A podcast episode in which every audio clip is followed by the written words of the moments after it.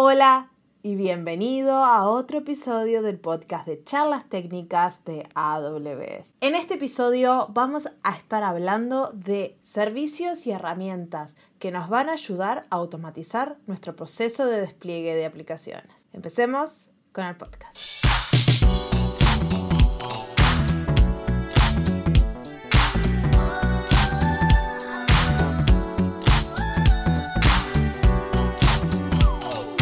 Hola y bienvenidos a un nuevo episodio del podcast de charlas técnicas en AWS.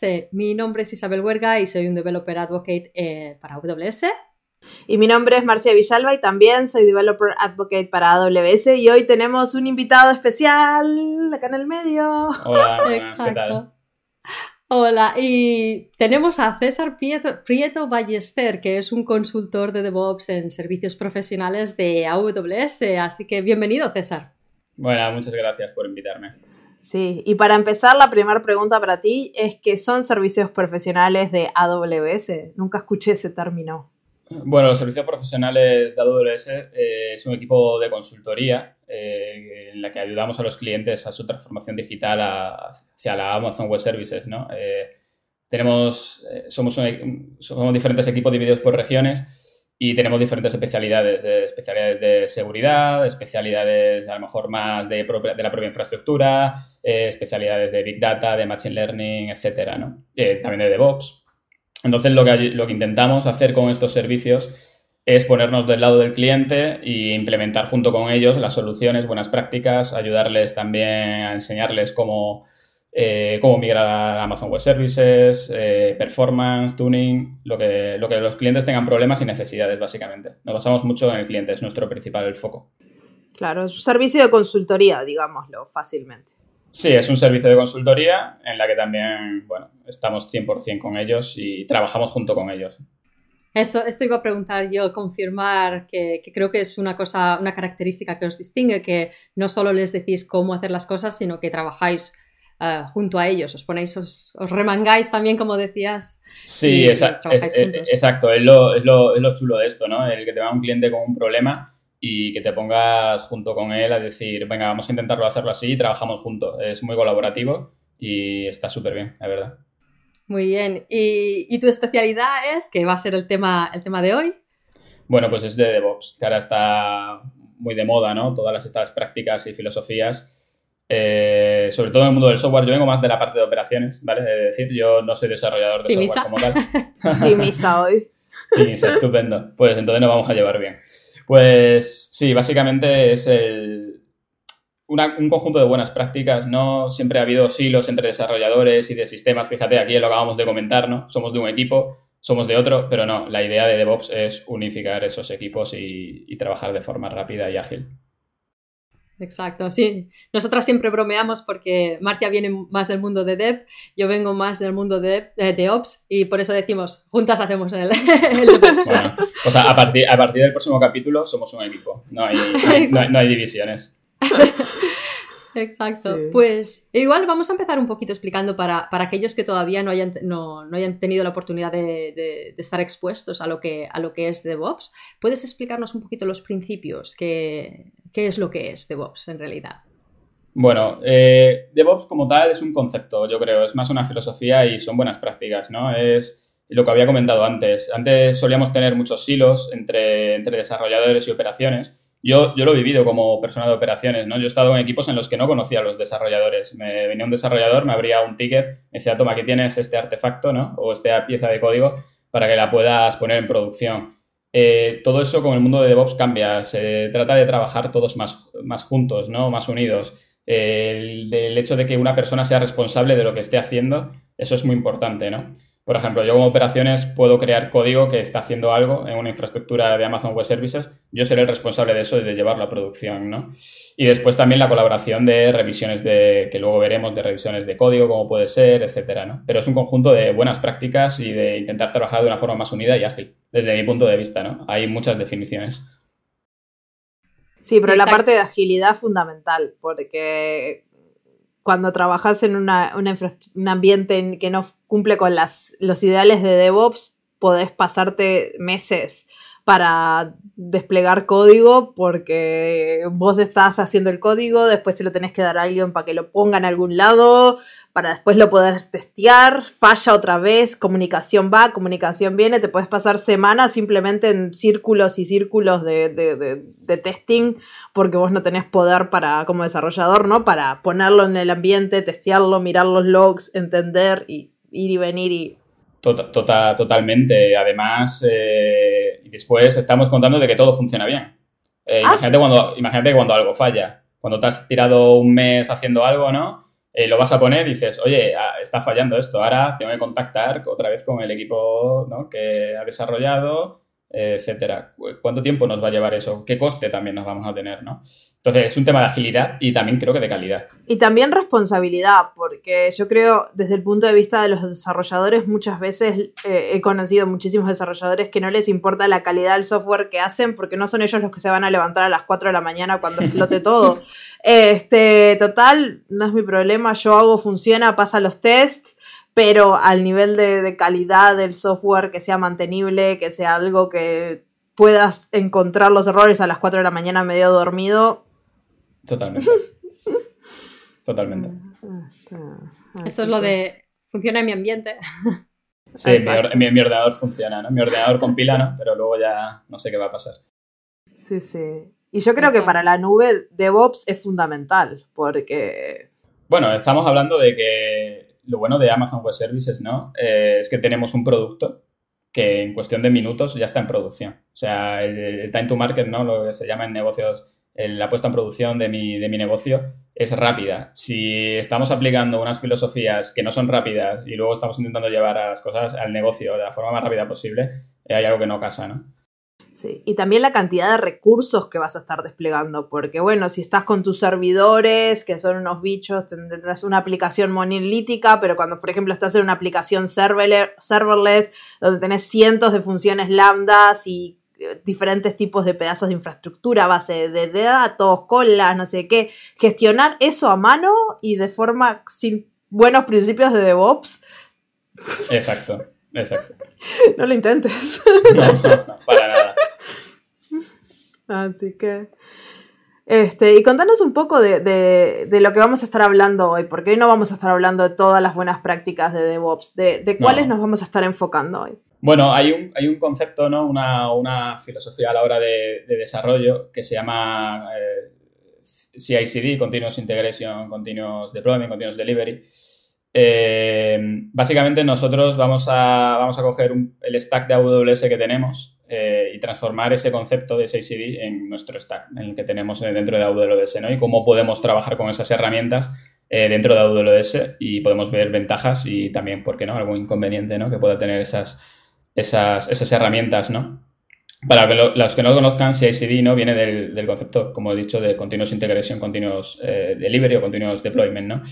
Básicamente la continuous integration basa en un poco lo que estábamos hablando antes, el no desarrollar eh, durante un periodo largo de tiempo y toma, aquí tienes el código y despliégalo, sino se, se trata de hacer interacciones eh, más concurrentes, ¿no? más habituales. El, oye, yo tengo esta, este código, voy a hacer una modificación y mi otro compañero va a hacer otra modificación sobre ese código, etcétera, trabajar juntos, ¿no? ¿Cuántas veces pasó que te pones a trabajar en una feature estás tres meses trabajando, nunca integraste el código al repositorio común y cuando lo vas a integrar todo cambió, tu código explota, el repositorio común explota y estamos todos, pero ¿por qué? Porque la integración continua es muy importante. Exacto, y conflictos y por todos La gestión de conflictos y cómo hacerlos de forma automática y, si, no sé si alguno trabajó con las herramientas antiguas de, gestión de repositorios y de gestión de, de, conflictos, te querían matar. Ahora con GitHub o este tipo de sistemas en base a Git es mucho más sencillo también. Sí, es mucho más sencillo y es eso, eh, hablando de agilidad, ¿no? Es la forma en la que tenemos de llevar un software más controlado. Eh, si no hacemos esa integración constantemente, esa integración de nuestro código, llegaremos a un punto en el que tendremos nuestro código, fallará por algo y diremos dónde está fallando y qué está pasando. Eh, Dios sálvame, ¿no? Si sobre todo si estamos de guardia, la gente de operaciones, ¿no? Isa, que lo habrás vivido. Eh, ¿Qué está pasando aquí, no? Sí, sí, exacto. ¿Y qué es el despliegue continuo? Bueno, eh, está ligado muy a la parte de continuous integration. ¿no? Una vez que nosotros hemos hecho nuestro código, lo hemos integrado, eh, la idea es que se genere un, artefacto, vamos a llamarlo un zip o lo que, un paquete, como queréis llamarlo, eh, y la idea sería pasar una serie de test, bueno, compilar ese, ese código, pasar una serie de test y una vez podemos tener dos, dos, dos vertientes, ¿no? lo que se dice la continuous delivery o el continuous deployment. Continuous delivery es decir, yo voy integrando mi código y voy obteniendo un artefacto que está listo para ser deployado, en, eh, desplegado en alguna en, instancias de C2 o, donde sea. O la, el continuous deployment, que ya es, si queremos, eh, como yo digo yo, pata negra, ¿no? Que, oye, yo he hecho mi cambio en la, continuous en la parte de CI, ¿no? De continuous integration, hago mi cambio, mi commit, eh, va pasando todo ese flujo, toda esa canalización, toda esa pipeline por todos los test, compila y automáticamente se despliega en producción.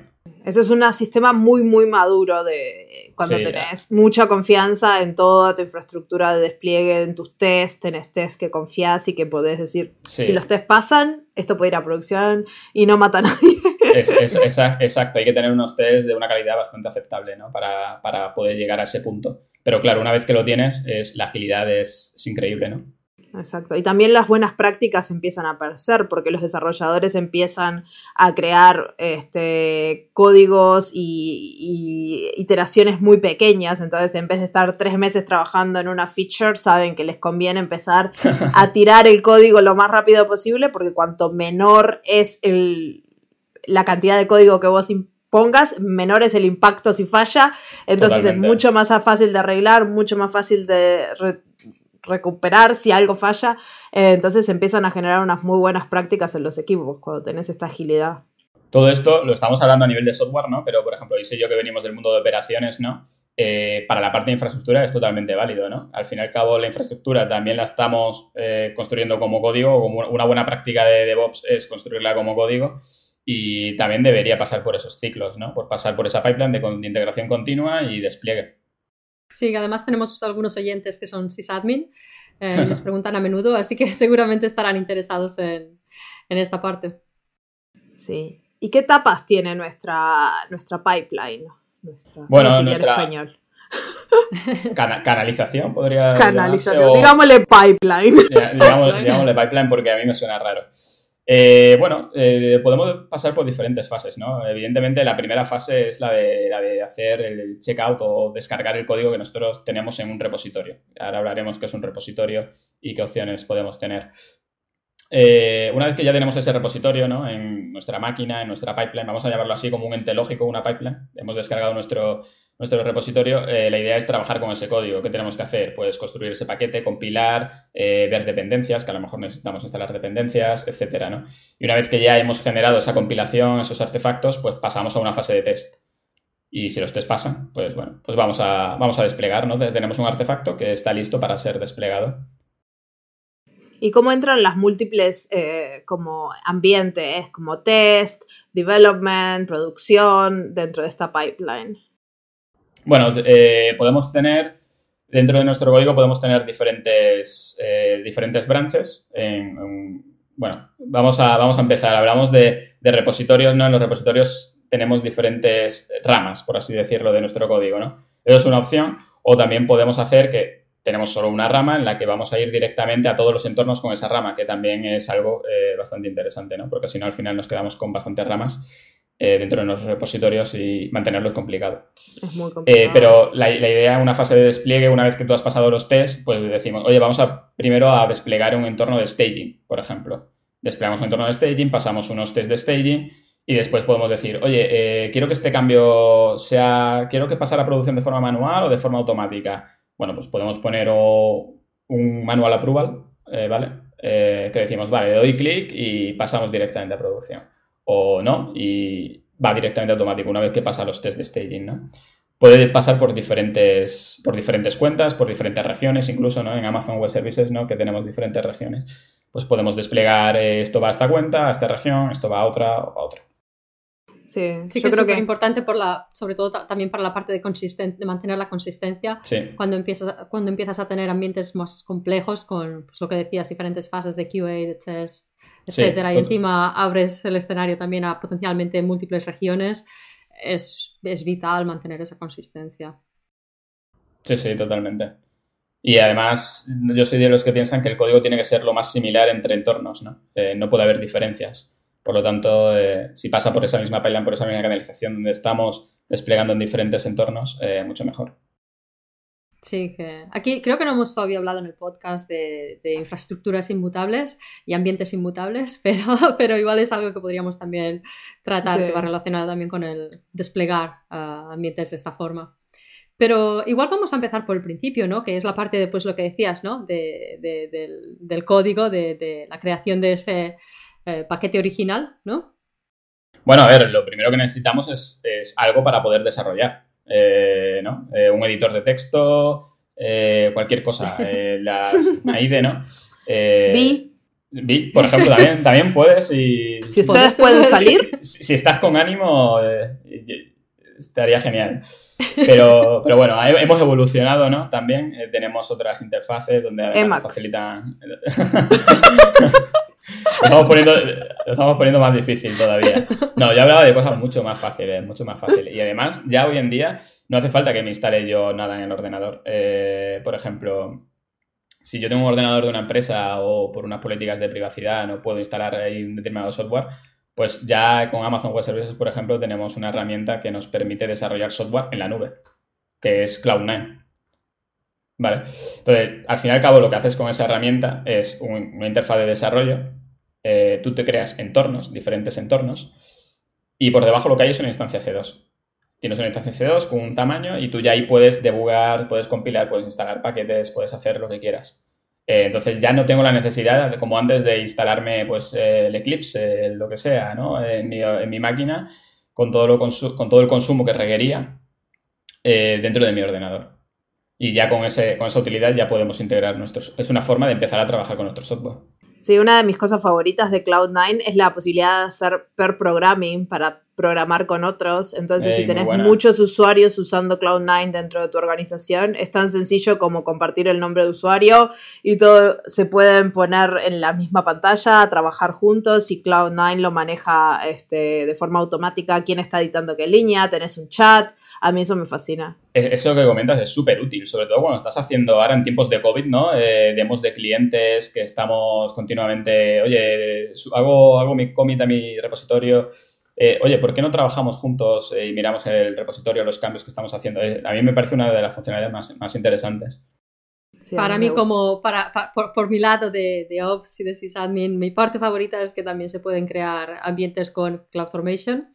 Y, por ejemplo, en uno de los casos de uso que teníamos con Marcia es para, para los workshops, donde, por supuesto, ella quiere empezar el workshop empezando a trabajar en, en, el desarrollo de la aplicación, ¿no? la preparación del ambiente eh, debería ser irrelevante, ¿no? Para ese workshop específico. Y pues una de las cosas que hemos hecho es crear un template que ya te crea pues el ambiente Cloud9, te cambia el tamaño del disco, te instala todos los paquetes necesarios, las dependencias, y así ya están preparados para empezar dedicándose solo a la parte de desarrollo. Totalmente, incluso a lo mejor integraciones que tiene con funciones lambda, ¿no? Que estás desarrollando, dices, voy a desarrollar una función lambda, ¿no? Eh, y directamente se integra con Cloud9 para desarrollar esas funciones o con temas, bueno, con lo que habéis comentado, temas serverless, ¿no? Sí. Pues yo creo, que esa es la, yo creo que esa es la primera parte, ¿no? cómo vamos a construir nuestro código y qué vamos a usar para construir nuestro código. Pues lo importante es tener una interfaz de desarrollo. Sí, ahí podemos construir no solo nuestro código de nuestro código, sino también nuestra infraestructura como código. Exacto. Exacto. Y lo bueno que tiene es ya el siguiente paso, ¿no? Que es la integración a lo mejor con repositorios. Que lo he comentado al principio cuando me estabas hablando de ambientes, ¿vale? Que un repositorio no deja de ser un sitio donde yo voy a almacenar código, pero además donde vamos a trabajar múltiples personas en ese repositorio. Esa es la idea, ¿no? De la integración continua, ¿no?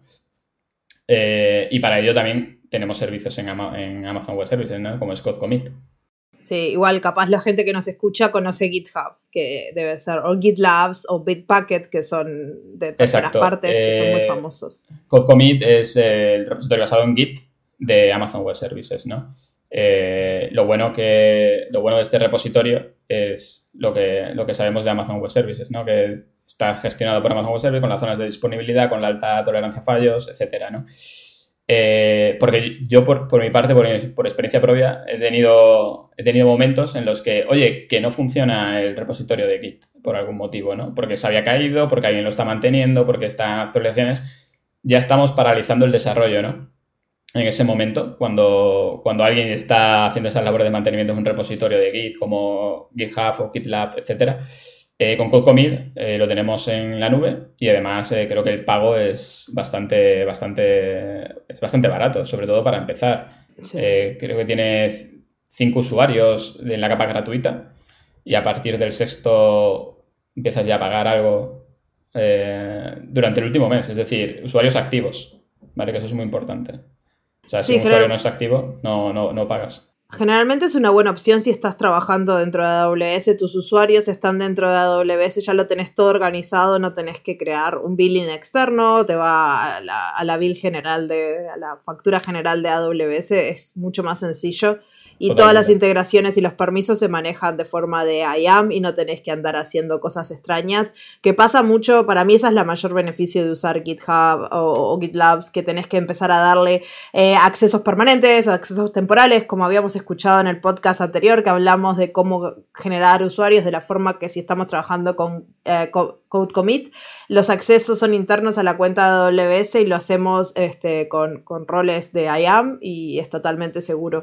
Y para mí esa es la, parte más importante de Code Commit. Sí, y después, bueno, que tenemos todas las partes de Git, vamos eh, a trabajar con branches, tenemos eh, pull requests, tenemos eh, approvers template donde decimos, oye, no, esta, este, este repositorio, si no voy a aplicar esta, una template, ¿vale? Que va a decir, pues yo quiero que me la aprueben dos personas de mi organización, de, de mis usuarios, Ayan, ¿no? Por ejemplo, y si no se aprueba, ese código no se puede mergear, ¿vale?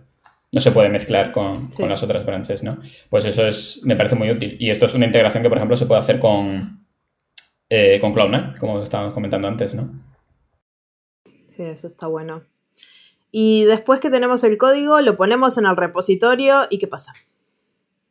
Muy bien, pues una vez que ya hemos hecho nuestro repositorio, hemos estado escribiendo, ya vamos con la siguiente parte de lo que es la pipeline en sí, ¿no? Que es eh, ejecutarla. En AWS tenemos un servicio que se llama Code Pipeline, ¿vale? Eh, que básicamente forma parte de la integración continua de, lo que antes hablábamos, ¿no? De iterar, iterar y, trabajar conjuntamente. Entonces, una vez que nosotros hacemos un cambio en nuestro código, eh, nosotros eh, trigueamos o, llamamos a esa pipeline que nosotros hemos creado. Es decir, nosotros creamos una pipeline que está asociada a un repositorio y una branch, por ejemplo. Estoy hablando en el caso de Code Commit. Eh, una vez que yo he hecho un cambio en ese repositorio, esa pipeline se lanza, ¿vale? Se lanza cuando digo es se ejecuta y se empiezan a ejecutar las acciones que nosotros vamos a definir en esa pipeline, lo que se llaman stages o fases, lo podemos llamar como, como queráis, ¿no? Y la primera fase de esa pipeline es descargar el código que tenemos en Code Commit. Exacto. Y Code Pipeline es un servicio que se integra con no solo con servicios de AWS, sino también con servicios de terceros. Así que. Exacto, puedes tener Bitbucket, puedes tener GitHub eh, para integrarlo. Con GitLab ahora mismo no hay una integración directa, tienes que hacer un workaround, ¿vale? Para, eh, para el tema de trabajar con repositorios de GitLab. Esperemos que pronto pueda haber algo. Eh, pero bueno, tienes otros tipos de integraciones. con, S3. con S3. Con Ese es muy útil para hacer la, la, workaround con GitLab, porque siempre puedes hacer Totalmente, totalmente. Eh, puedes comitear con GitLab un webhook hasta S3, ¿no? Que te lo empaquete en un zip y cuando haya cambios, eh, que se que tu, tu code pipeline. Con ECR, por ejemplo, que el otro día estuvisteis, creo que hablando de containers, ¿no? Pues si, si, si tienes un container que está cambiando el tag, ¿no? Que ha cambiado, eh, bajo un tag ha cambiado la imagen, pues, oye, trigueame la ECR. Y es una forma de, de empezar la canalización. Ese es el repositorio de contenedores para los que no escucharon el episodio que hablamos de contenedores. Vayan a escucharlo. primer episodio muy interesante. Muy interesante, además. Muy útil y muy interesante. Pues entonces ya empezamos ahí con a trigar nuestra pipeline y a descargar nuestro código. Esa es la primera fase de una pipeline como tal. ¿Y después? Después empezamos con qué fase diríais. Antes estábamos hablando de, la pipeline genérica, ¿no? Descargo código y empiezo a construir mi código. Eh, ahí ya tenemos el artefacto. construir el artefacto. Eh, usamos otro servicio que se llama CodeBuild.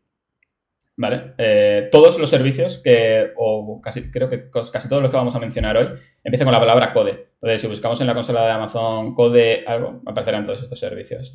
Eso hay un apartado que es eh, Developer Code, que tienes todos los servicios, Code Commit, Code Pipeline, Code Build. Pues CodeBuild eh, funciona de manera similar, autogestionado por Amazon. Eh, aquí pagamos por el uso de minutos, ahora explico un poco cómo funciona. Y lo bueno que tenemos es que podemos hacer ahí nuestras integraciones, de, podemos ahí compilar nuestro, nuestro software, crear esos artefactos e incluso pasar test, etc. Al fin y al cabo, CodeBuild lo que hace es levantar una, Docker, una, Docker, una imagen de Docker, eh, y bajo ese container, una imagen vacía, ¿vale? Eh, y bajo ese container nosotros empezamos a aplicar nuestras instrucciones. Lo que vamos a hacer, pues instalar dependencias, instalar, eh, no sé, paquetes, eh, calcular un hash, el hash commit. Y correr test de unitarios, correr linting, todas estas cosas que tenemos que verificar. Ya capaz lo verificamos en, en el repositorio, pero lo queremos reverificar antes de crear el, asegurarse de que todo en CloudFormation esté bien, no sé. Eh, eh, sí, eh, exacto. Al final, al final es eso. Forma parte de toda la parte de build que nosotros vamos a generar en el artefacto, ¿no? Lo que has dicho de los tests, etcétera. Y es lo que comentaba.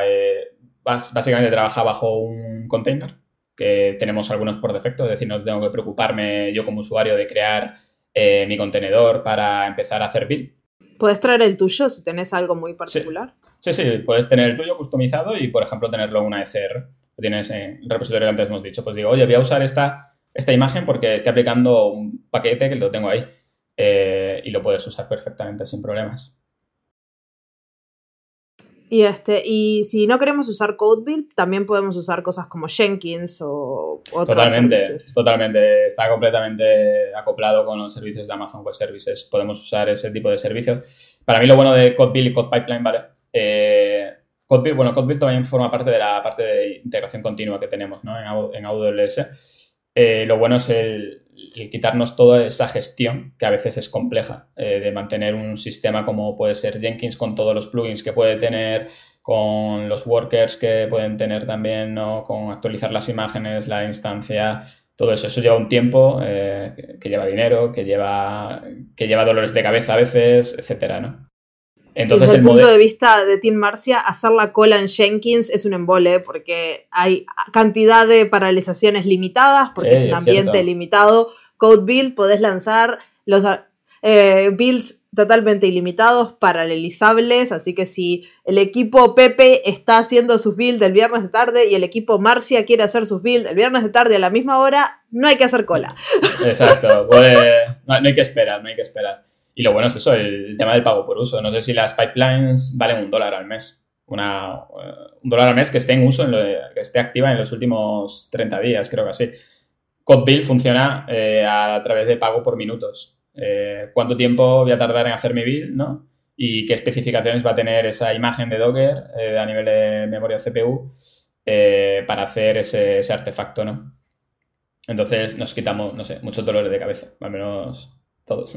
Y también otra ventaja de usar Code Build es la integración con el Parameter Store y todas las eh, variables de ambiente que podés chupar desde tu cuenta AWS a tu código y no tenés que escribirlas en tu código o ponerlas de forma pública o exportarlas a algún lado y eso también lo hace mucho más sencillo y mucho más seguro. Bueno, sí, eh, bueno, espero que de forma pública el tema de Bueno, pero, pero si tienen que salir, ya hay posibilidades. De alguna forma lo tenés que sacar o mostrar o para hacer el paquete, el artefacto, necesitas eso. Por supuesto. No, sé si hablasteis de roles el otro día, creo. De, roles, ¿no? Pues al fin y al cabo los servicios de Amazon funcionan también con, roles, ¿no? Entonces yo al rol de CodeBuild le digo, oye, tú vas a poder acceder a estos, para, a estos parámetros del SSM, a estos parámetros de, lo que sea, ¿no? Y, pero solo a esos, no a, no ninguno más. Y eh, como tú has dicho, puedes eh, conseguir las credenciales de lo que necesites para bases de datos, etcétera, ¿no? Que a lo mejor quieres comprar un health check de base de datos en, en tu PIN, ¿no? Con tu código. Cosas así.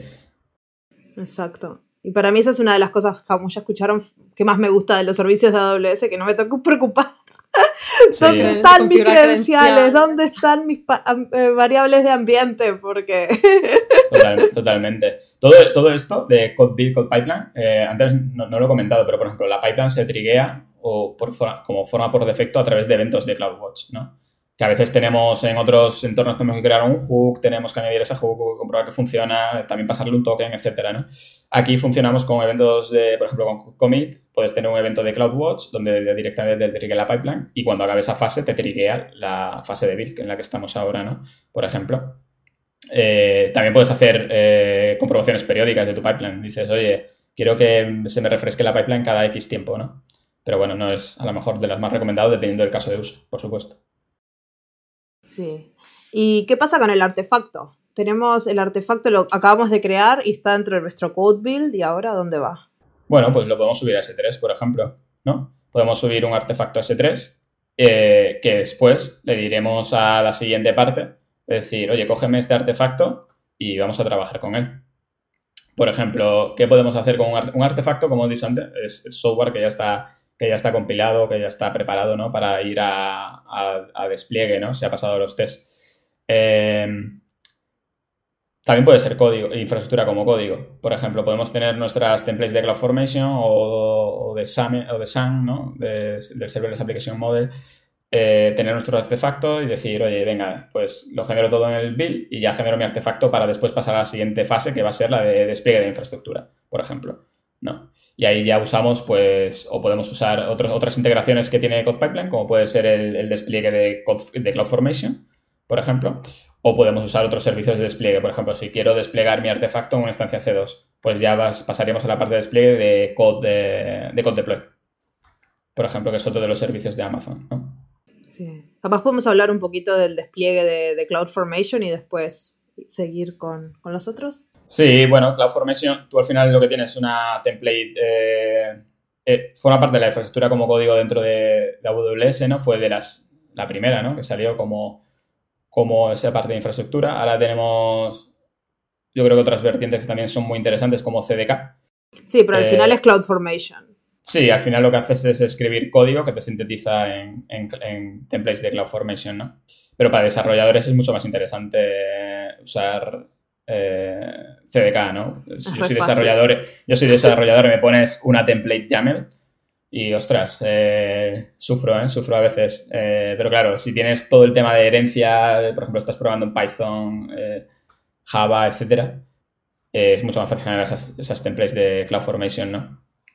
Pero sí, una vez que tenemos nuestra template de CloudFormation, lo que hacemos es hacer un, un package básicamente. Y lo que ejecutamos es un chain set dentro del stack de CloudFormation, ¿no? Creamos un stack de CloudFormation y lo que hacemos es un chain, set, que básicamente lo que hace es comparar lo que había antes en la infraestructura, en ese stack, ¿vale? Que nosotros tenemos en CloudFormation, con el template nuevo que tenemos, que hemos desarrollado, los cambios que habríamos tenido que tener. Y una vez que tengamos ese, ese chain set y esté aprobado, que se diga, oye, está ok, eh, desplegamos nuestro stack. ¿Qué es un stack de CloudFormation? Un stack de CloudFormation es un componente ¿no? que nos da una serie de recursos en la infraestructura. Es decir, yo programo, eh, me lo invento, un load balancer y un auto-scaling group. Eh, yo se lo pongo dentro de mi template de, de CloudFormation, eh, mi YAML de CloudFormation. Le digo, bueno, tú vas a ser el stack Pepito, no sé, el stack frontend. Tú dices, vale, pues este stack se crea como una entidad lógica y me crea todos esos recursos en, en CloudFormation que están todos relacionados entre sí, básicamente. Sí, sí, sí. Sí, y después puedes generar, bueno, ya puedes generar salidas de esos stacks, relacionarlas con otros, eh, etcétera. Bien. Y después tenemos Code Build, entonces. Ahora desplegamos nuestra infraestructura por un lado, pero ahora queremos... Code, Deploy, ¿no? Code Deploy, sorry. ¿Querés desplegar? Espera, antes de pasar a eso, igual, vale la hemos mencionado CloudFormation, hemos mencionado eh, S3. Eh, ¿Cuáles hemos mencionado algunos otros em, destinaciones. Hemos mencionado también EC2, ¿verdad? Ahora, Code Ah, no, no hemos llegado todavía. Code Deploy, sorry.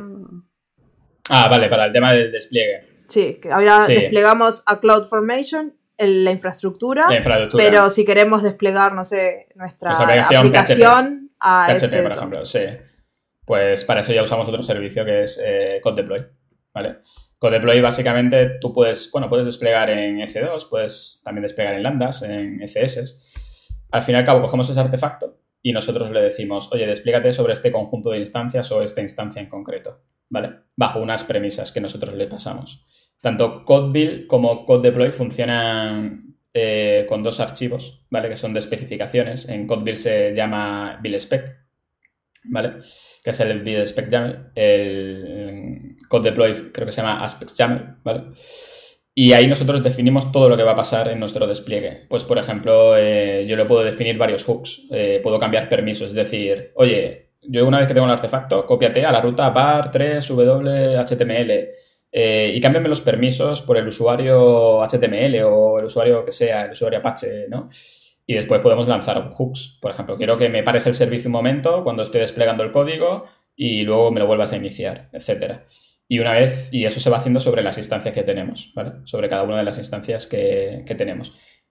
Evidentemente podemos trabajar con diferentes estrategias de despliegue. A lo mejor puedo decir, oye, eh, yo tengo un conjunto, un pool de 10 instancias digo, oye, yo quiero que vayas, eh, despliégame el código de dos en dos para que el impacto sea menor. Eh, o, a lo mejor soy un aventurero y digo, házmelo en todas a la vez, ¿vale? Eh, ¿Vale? No, no. ya sabes. Esta no la digas. puede pasar, a lo mejor un entorno de, de staging, ¿no? Eh, puede, tener, puede tener sentido. Eh, entonces, básicamente lo que hacemos es eso, ir desplegando todo nuestro, todo nuestro artefacto de forma automática en esas instancias. O sea, yo cuando era de operaciones y me pasaba el artefacto, pues ya no lo tengo que hacer, lo hace AWS por ti. Y si algo falla, CodeDeploy se encarga de hacer el rollback también. Sí, tienes una, tú puedes definir alertas en CloudWatch. Por ejemplo, puedes definir métricas, eh, latencias a lo mejor de un balanceador de carga. Imagínate que, oye, la latencia del balanceador está siendo muy alta eh, lanzas una alerta y lanzas un rollback sobre la versión anterior. Todo automático. Ah, de, forma automática. Wow. Claro, antes Isa y yo no lo hacíamos así. Estaba mirando la gráfica. Estaba mirando que todo vaya bien. Que, todo, vaya bien, ¿no? Que, todo vaya bien, que todo vaya bien y que no me llamen, ¿no? Pero sí, es de forma automática. Eh, y después eso, puedes hacer diferentes porcentajes de, instancias, ¿no? Eh, oye, quiero desplegar de una instancia, una instancia por una, de una en una o de dos en dos, de cinco en cinco, de lo que, de lo que necesite, ¿no? Hay unas predefinidas dentro de la consola de AWS, pero después tú también puedes definir las tuyas. ¿Cuáles son ¿Cuál es el criterio? ¿Lo hace por tiempo? Sí, lo hace hasta que. Creo, que lo hace hasta que el da el check de la instancia y está activo y está correctamente funcionando y el tráfico empieza a pasarse a esas instancias automáticamente a medida que van a ser, por ejemplo, desplegamos tres instancias con la versión 2 y tenemos cinco con la versión 1, ahora nuestros usuarios van a estar un poco más... Claro, lo, normal cuando tú vas a desplegar, eh, o lo ideal, eh, yo voy a empezar a desplegar una instancia, esa instancia lo que hago primero es a lo mejor quitarla del balanceador de carga para que no reciba tráfico. Entonces después ahí ya voy, ya voy aplicando las operaciones que yo tengo en mi, en mi aplicación spec este que comentaba antes. Pues venga, descárgame, eh, ponme el código en esta ruta, cámbiame todos los permisos, prueba que todo está ok y luego la vuelvo a meter al balanzador. Y con la versión nueva. Con la versión nueva y luego, venga, con la siguiente instancia. Y empezamos así. ¿Y no tiene una forma eh, Code Deploy de que podés desplegar, no sé, la versión 2 fuera del balanceador de carga y después cambiarlo plop? Sí, bueno, es lo que se llama un poco las estrategias de deployment como blueprint, ¿no? Eh, que hay en el mundo del software. Eh, básicamente la idea es, tenemos un entorno Blue que está activo. No sé si así se me ve la mano. tenemos un... ya no sé Espera, que, me, muevo, te das tenemos un entorno Blue, ¿no? Por ejemplo, que está activo, que está recibiendo tráfico. Yo digo, oye, eh, yo quiero ser muy conservador, eh, voy a crearme un entorno distinto con mi nueva versión, ¿no? Me creo un nuevo entorno, eh, despliego sobre ese entorno mi nuevo código y, lo puedo probar, puedo hacer test, etcétera, sobre ese nuevo entorno, test de carga. Y un momento digo, oye, en un momento están viviendo los dos entornos, ¿no? El blue y el green, pero solo uno recibe tráfico, el blue, por ejemplo, en este caso. Y en un momento digo, oye, yo creo que este entorno está, está funcional, está operativo, vamos a hacer el suite de tráfico, ¿no? Cortas y pasas el balanceador al, al, otro grupo que tenemos. Y lo que haces es luego decomisionar eh, el otro entorno, ¿no? Para que no nos cueste dinero. Que esto yo, eh, bueno, creo que es una tendencia que estoy viendo cada vez más, más a menudo, sobre todo porque facilita la parte de, operaciones en lugar de actualizar ambientes existentes, que esto va relacionado con lo de los ambientes inmutables, es en lugar de actualizar lo que ya tienes, eh, crear un ambiente paralelo, o bueno, ambiente no necesariamente entero, pero crear estos, estas instancias en paralelo, crearlas de nuevo, cada vez que despliegas, empezar de nuevo, eh, de manera que no te llevas todo, todo el pasado y una historia que puede obviamente introducir variaciones. Y obviamente cuando hay problemas pues puede estar relacionado con ese pasado. Creando ambientes nuevos, limpios, cada vez que estás haciendo despliegues, pues facilita muchísimo todo, todo eso, ¿no? Te, elimina toda la introducción de potenciales variables. Sí, de, riesgos, ¿no? Sobre todo a nivel de seguridad, ¿no? De, rendimiento de la aplicación, etcétera. Es, es una ventaja, eh, la verdad que sí, cada vez se va viendo más en clientes que quieren adoptar este tipo de despliegues. Y después también lo tenemos los despliegues que vamos pasando un porcentaje gradual de tráfico. En vez de pasar todo el tráfico de golpe, ¿no? Podemos, por ejemplo, digo, vale, yo hago un, un tipo Canary, a lo mejor, ¿no? Que Canary en el concepto de en AWS es, yo por ejemplo tengo mis instancias de CS, eh, donde también estoy desplegando mi artefacto, mis imágenes, etc. Eh, yo digo, oye, pues, ¿qué tipo de estrategia voy a tener? Eh, tengo ahora todo este entorno levantado y ahora lo que quiero hacer es, en mi nuevo entorno, poner un 15% del tráfico y a ver cómo, y a ver cómo evoluciona. Tú dices, voy a tener ese 15% del tráfico durante dos horas. Lo vamos a ver, a ver cómo evoluciona, ¿no? A ver qué métricas saco. Y una vez que pasan esas dos horas, venga, pues paso todo el tráfico al nuevo entorno, ¿no? Eso es una, ventaja súper chula también, de, ir pasando tráfico gradualmente, ¿no? También se, llama los, los, linear, creo que es, ¿no? Hmm. Eh, donde también puedes pasar un porcentaje, pero cada X minutos, ¿no? En, en, Canary pasamos un porcentaje unos minutos y luego ya pagamos con todo. En linear digo, venga, Digo, un 5% durante 15 minutos, a los otros 15 minutos otro 5%, otro 5%, y así gradualmente vamos pasando todo el tráfico, lo cual ayuda mucho a, detectar errores y, y problemas, ¿no? Sí, desde luego. Eso está súper bueno. Y aparte ahora que los recursos son ilimitados en el sentido de que son de un pool de AWS, ya no tenemos que traer nuestros servidores a, nuestro a nuestra oficina para poder hacer... Ah, ahora tenemos que necesitamos el doble solo por 10 minutos mientras se despliega todo. totalmente, totalmente. Y además el coste del tiempo compensa a nivel de criticidad, ¿no? De tener eh, unas instancias más demandadas puede llegar a compensar.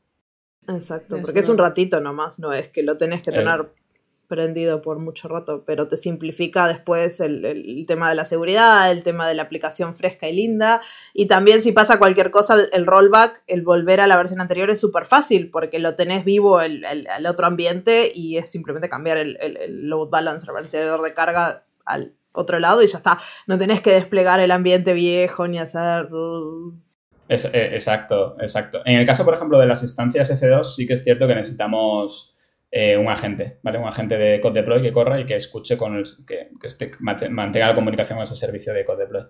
Eh, pero ya puedes desplegar lambdas también en modo blue green, en modo lineal, etcétera. la verdad que es una ventaja. fijaros cómo hemos partido de hemos partido de que yo al principio tenía que coger un artefacto y, y desplegarlo manualmente con un desarrollador que no conocía Ahora en el que ya todo es mucho más visible, en el que estamos integrando eh, todo de forma mucho más ágil y mucho más rápida, ¿no? Bueno, que idealmente, yo estoy pensando, idealmente yo no tengo que desplegar ya nada, que ellos lo ponen en el repositorio y automáticamente eh, activa el trigger, que automáticamente lanza la pipeline y todo es, todas estas fases pasan haciendo los tests y haciendo rollback cuando necesario en automático sin, sin yo tener que estar ahí cruzando dedos y mirando que está todo bien. Claro, yo, yo una, una, de las preguntas que empiezo muchas veces cuando tengo, que, cuando tengo que hablar con alguien sobre desarrollo, de puesta a producción, es cuánto tiempo les lleva un, cambio de una línea de código, cuánto tiempo les lleva en pasar a producción. Porque yo he estado en empresas que no, el cambio de producción lo haremos, lo, planificamos con una fecha en concreto, una hora en concreto, eh, y todos vigilando ahí, ¿no? Eh, la cámara, eh, mirando el portátil, viendo qué, qué va a pasar. Eh, ese concepto eh, está cambiando mucho con la agilidad del software y con el tema de, la nube, ¿no? De Amazon Web Services. Sí, y también como todo esto se vuelve mucho más ágiles, los software se vuelven más independientes entre sí, porque antes, cuando yo empecé a programar, tenías que desplegar las cosas en cierto orden pero ahora es tan ágil que si vos querés desplegar en cierto orden, se puede armar un lío porque cada cual despliega cuando quiere, como quiere. Antes era mm. una persona, como os decía, los martes a las 3 de la tarde desplegamos y todos mirando la pantalla y primero se despliega ads, después se despliega este, analytics, después se despliega el frontend, después se despliega la base de datos y si no lo haces en ese orden, explota. rollback, rollback y manual, o sea, lo tenemos que hacer todo para atrás. Pero, pero sí. Y hablando de dependencias, ¿hay algún servicio para gestionarlas? Bueno, sí, tenemos, por ejemplo, Code Artifact. Eh, es un servicio que, por ejemplo, podemos construir nuestros paquetes y subir nuestras dependencias, por ejemplo, de Python, de Maven, de Gradle, y podemos trabajar con ello. Es, es, la misma filosofía de Amazon. ¿no? Eh, lo tenemos todo gestionado, no dependemos de un tercero y, tenemos la facilidad de la integración con los, con los roles, ¿no? con CatBuild, etcétera, para descargar nuestras, nuestros paquetes, etcétera, cuando tenemos que gestionar. Así que se integra con CodeBuild para descargar los artefactos de ahí para crear el paquete, artefacto. Sí, lo integramos con los servicios de Amazon que, necesitemos para crear artefactos. Tú también puedes tener tu repositorio y trabajar eh, de, tu ordenador local con ese repositorio de artefactos que tú tienes en la nube, por ejemplo. No hace falta que estés eh, creando una pipeline, ¿no? Así que no, no tenemos por qué usar, si queremos NPM, podemos usar directamente el Code Artifact desde nuestra máquina local. Y hmm. si, este... Totalmente, es, es, un repositorio, al fin y al cabo, de, como tú has dicho, de dependencias. Pero eso siempre es muy útil tenerlo todo junto. Aparte, me imagino que se puede hacer como un pipeline para actualizar las dependencias ahí. Totalmente, totalmente. Volvemos al inicio. Claro. Volvemos al inicio de la rueda. Totalmente, sí, sí. Y después puedes tener un pipeline para actualizar el pipeline, para actualizar el pipeline del pues pipeline. Pues, pues, pues, sí, pues sí. Ahora mismo con, con, con CDK, eh, de hecho hace poco salió la librería de, de, CDK Pipelines. Es básicamente una pipeline donde tú estás escribiendo, donde tú actualizas tu propia pipeline. Es súper es curioso, ¿no? Porque tú dices, voy a modificar mi código, pero a ver, se me va a modificar mi propia pipeline cuando hago un cambio en el stage que estoy trabajando, ¿no? Eh, eh, es, cuando lo haces es muy curioso, a mí me gusta mucho. Sí. Pero al menos yo las pipelines que hice, generalmente como trabajo siempre con las mismas stages y con todo lo mismo, las puedo copiar y pegar y usar en diferentes proyectos sin ningún problema, porque al ser infraestructura como código, capaz lo único que tenés que cambiarle es de qué repositorio está leyendo al principio, que son parámetros, y después el resto, bueno, quiero staging, quiero que haga, generalmente yo trabajo con, con Lambda, entonces son, bueno, esto tenés que hacer esto, esto, esto, y es la misma pipeline que uso para todos los proyectos, entonces infraestructura como código para la pipeline, es un golazo. Te ahorras un montón de trabajo. Totalmente. Totalmente. Sí, sí, sí. Este, ¿Y cómo empezarías? Si estamos escuchando este episodio por primera vez, nos enteramos de que existen todas estas cosas, ¿por dónde, por dónde arrancan la gente?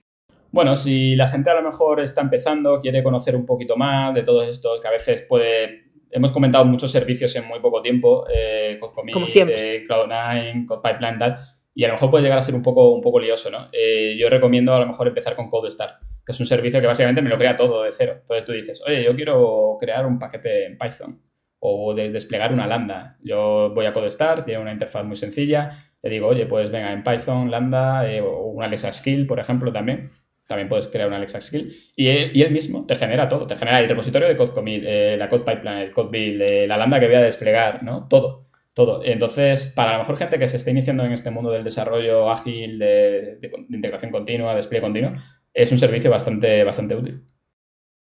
Así que Code Start, por ahí pueden arrancar. Sí, sí, totalmente. Y, este, y después, si tenés ya una pipeline existente en, un mundo fuera de AWS, ¿qué sería lo primero que integrarías, eh, que, moverías al mundo AWS? Este, bueno, habría, habría, que, bueno, habría que ver eh, los requisitos que realmente tenemos, ¿no?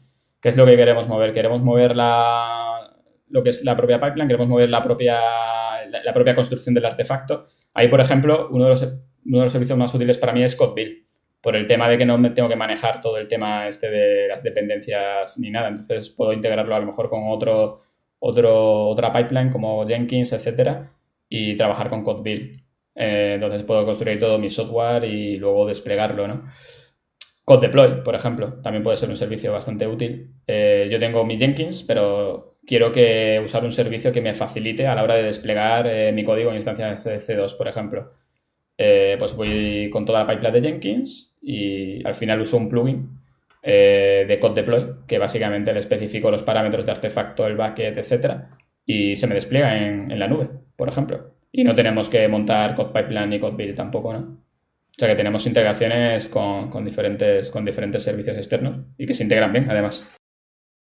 Yo creo que esto es súper útil porque muchas veces pasa que igual si tienes que trasladar todo, es mucho más sencillo si ya tienes algo existente, eh, mover, mover una, una, stage o una parte a la vez y es, es, útil saber que puedes utilizar todos estos servicios, no es todos o ninguno. claro, claro. Al final, al final tú puedes trabajar un poco con lo que quieras, también puedes solo migrar la pipeline, ¿vale? Y hacer el despliegue por otro lado. Eh, pero sí, tienes toda la integración posible que, quieras. Quizá a lo mejor lo último que la gente suele hacer ¿no? es migrar repositorios a CodeCommit, porque si ya tienes un estándar dentro de tu empresa eh, que por políticas usas este tipo de repositorios, está tal, es, lo, es, lo, único que no haces, ¿no? Pero bueno, eh, como hemos dicho, con CodePipeline tienes integraciones con, otros servicios como Bitbucket, de GitHub, etcétera. Sí. es súper útil. ¿Y cómo monitoreamos todo esto? Bueno, eso, es muy interesante. Por ejemplo, eh, podemos monitorizar nuestras pipelines a través de eventos de CloudWatch. Por ejemplo, eh, muchas veces hemos dicho, ostras, la pipeline ha fallado, pero nadie nos ha avisado.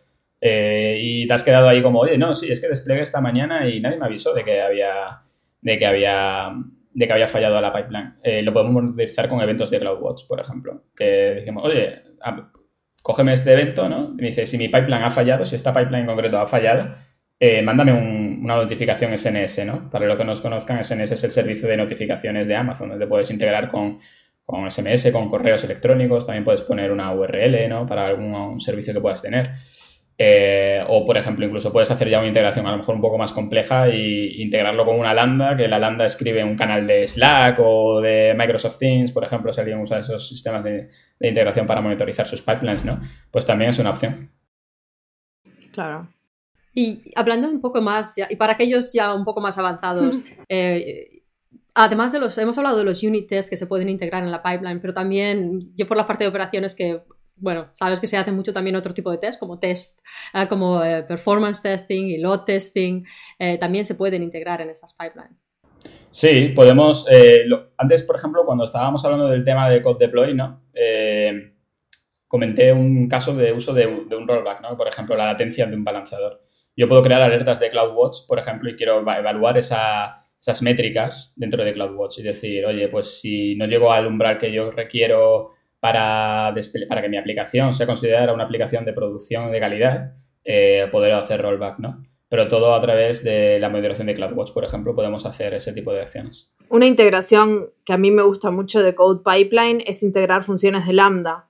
Entonces ahí puedo usando el sistema de parámetros de la base de datos de parámetros de AWS y pasando parámetros dentro de la pipeline, puedes hacer un montón de cosas y hacer test de integración. Entonces, por ejemplo, desplegaste en un, API gateway o algo, se lo pasás a la lambda, podés testear, fijarte que la respuesta te dé en algo razonable eh, y hacer diferentes tests en, diferentes momentos y eso a mí me gusta mucho y es súper sencillo de, de armar este, con Code Pipeline y Lambda. Sí, sí, la verdad que sí. Es muy, muy interesante y muy útil. Sí, Así que muchísima flexibilidad para, crear las pipelines de, muchísimas maneras y con, sí, dependiendo de, necesidades diferentes, ¿no? Sí, de diferentes providers, de diferentes cosas que necesitemos. Eh, como, como, tú bien habéis dicho antes, no es necesario que migremos todo. Podemos usar un servicio, podemos usar luego dos, podemos usar eh, todos. Eh, pero lo bueno es la facilidad de integración. Eh, con servicios de Amazon Web Services y con servicios de fuera también. Por ejemplo, Code Deploy, si usan Lambda, está extremadamente integrado a SAM. Entonces no tienen por qué definir un montón de, de las estrategias de despliegue en archivos ni nada, lo definen directamente en la función, cuando escriben la función, ponen este, qué estrategia de despliegue quieren y un montón de parámetros como qué test se van a correr antes y después del despliegue para asegurarse que el despliegue fue correcto, las alarmas y todo lo que estabas mencionando vos, César, y está tan integrado a SAM y eso es súper fácil porque vos creas tu función de lambda, le metes esos parámetros en, la definición de SAM y ya automáticamente está usando code y te lo está haciendo aunque lo tengas o no en una pipeline. Ya, ya, ya. Eh, es increíble, ¿no? todas las capas por las que no vemos y realmente se están ejecutando y que nos facilitan el trabajo después de cara a los despliegues. Exacto, así que si, si les interesa mirar estos servicios, yo los recomiendo mucho, a mí me gustan todos, soy muy, muy objetiva. Pero si tuvieseis que decir, por ejemplo, un servicio de, code que dices, ostras, es que este es mi favorito. ¿Cuál, cuál diríais vosotros? Yo Code Pipeline. ¿De code o de los que has hablado hoy? Bueno, de los que he hablado hoy. Porque yo soy amante de Cloud9. Ah, Porque, Sí, pero te digo por qué, porque me, desde un punto de vista de sysadmin, libera toda la parte de administración de dispositivos locales. Puedes tener una CloudFormation, este es el ambiente de desarrolladores de tal, este es el ambiente de tal, y creas esos ambientes sin tener que gestionar nada local, nada de preferencias, Luego los desarrolladores o los, los, equipos pueden, pueden también personalizarlo como quieren, pero al menos la parte de gestión inicial de la baseline eh, es súper sencilla, es toda automática, toda con infraestructura como código. Ah, así que si tengo que elegir, para mí es Cloud9. Sí, no. A mí me gustan muchos pipelines porque para mí automatizar soy muy vaga.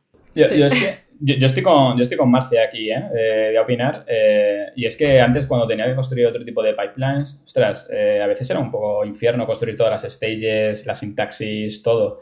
Aquí es tan sencillo, simplemente a bote de clic o a bote de, de programación en CloudFormation o CDK, tenemos una pipeline con los artefactos de salida, de, de, origen, destino, etcétera, de una forma muy, muy sencilla y muy rápida. Es que a mí lo que me gusta es la agilidad de esto. Sí, es cierto. No, la verdad que, sí, que son todos, todos tienen muchas ventajas. Sí, sí. Y bueno, yo creo que con eso ya la gente le explotó la cabeza con todo lo que es AWS Code. Como siempre, otro episodio más, aquí explotando la cabeza con Marcia Isa. No, bueno, a ver, hemos explicado muchas cosas, ¿no? Pero si, recapitulamos un poco, eh, si, si, estamos empezando lo que antes comentábamos y queremos empezar a probar estos servicios de una forma fácil, de una forma que veamos que realmente está funcionando, porque a veces empezamos a toquetear code build, code pipeline, ostras, me está fallando y no sé por qué es, etcétera. Eh, tienes Codestar para probar, eh, te genera todo y de ahí ya podemos sacar empezar a conclusiones y empezamos a indagar más sobre, sobre los otros servicios. Definitivamente. Perfecto. buen comienzo. Infraestructura como código, chicos, como siempre.